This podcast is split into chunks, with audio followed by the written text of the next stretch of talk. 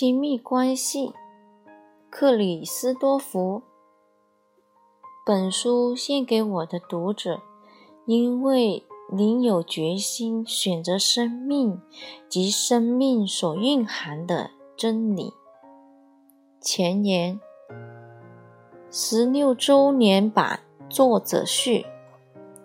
一九九九年，我撰写。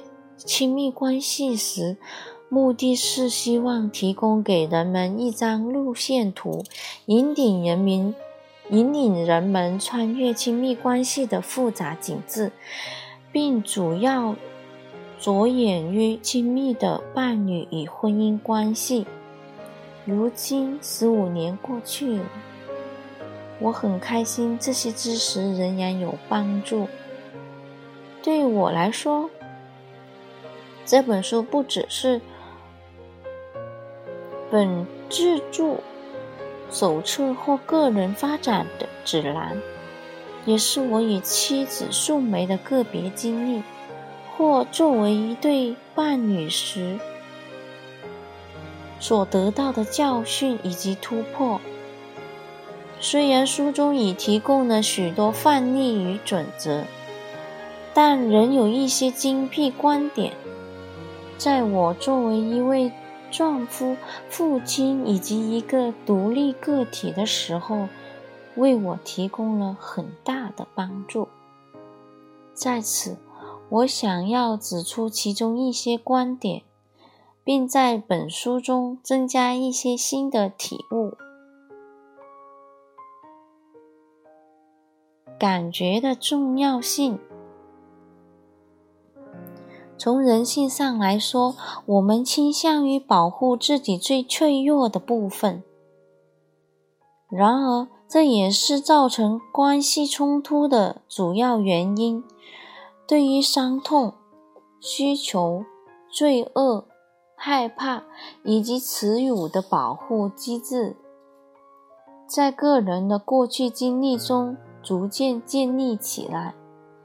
以至于我们在情绪上并不如身体以及自自私上来的成熟。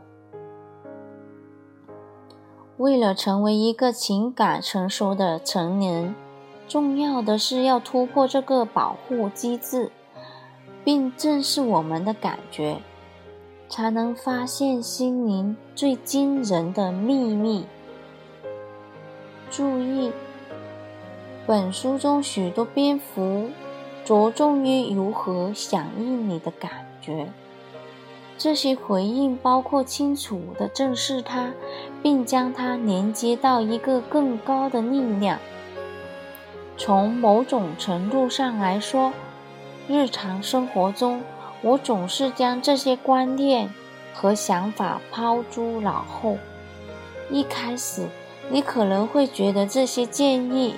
很有帮助，但它们只是工具，用来帮助你更清楚地意识到你的脆弱，并进而接受它。起初，我们总会认为这些痛苦、恐惧与罪恶都应被治疗与复原。然而，通过接受以及认知这些情绪之后，你将会发现，这些感觉只是隐藏事实的幻象，从而并从而发现一个充满力量、智慧与快乐的真实自我。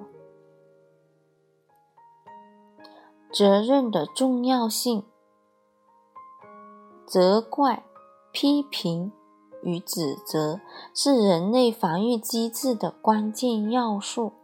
责怪他人、批评他人行为、指责他人不愿改变，其实是一种轻而易举的手段。能够简单的利用道德批判，将自己提升到一个高于他人的位置，也使我们摆脱了自身的不安。然而，责怪、批评与指责的。态度最终只会加强自我的受害者意识。受害者常感到无力、无助、无价值，且无法自我满足。他们的防卫机制常常是自我否定，并将自己置于一个道德正确的位置。我们坦然面对内在的受害情绪时，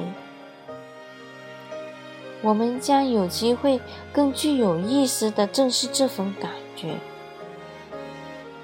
并了解这仅是一种感受，而非事实。责怪、批评与指责也终将不再发生。亲密关系是一种完美设计，在亲密关系中，所有的一切都是重要的部分，即使是令人不悦的冲突与不适的情境。当你继续在感情中成长时，你也懂得。欣赏你与伴侣之间所发生的任何事情。当你拒绝接受不悦与不适时，你也不再看见这些事物所带来的启示，也将使你无法看清正在发生的事物。绝对的爱是无条件的。通常我们在亲密关系中所谓的爱，事实上是由于伴侣的行为所带来的满足感，或对于重要感与归属感的需求。真正的爱是无条件的，完全与任何情境和情势无关，无法从他人那获取，也许由他人的行为而触发。而是因为你就是你。一段关系的目的不是给予与接受彼此的爱，而是帮助你了解你自己就是一直以来所寻找的爱。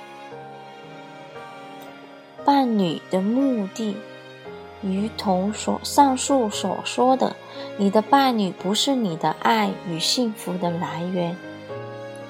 满足你的期待与你开心不是他们的职责，但你的伴侣的确在你的生活中扮演了三个重要的角色，尤其在面对情感上的成熟与唤醒真实自我的时候，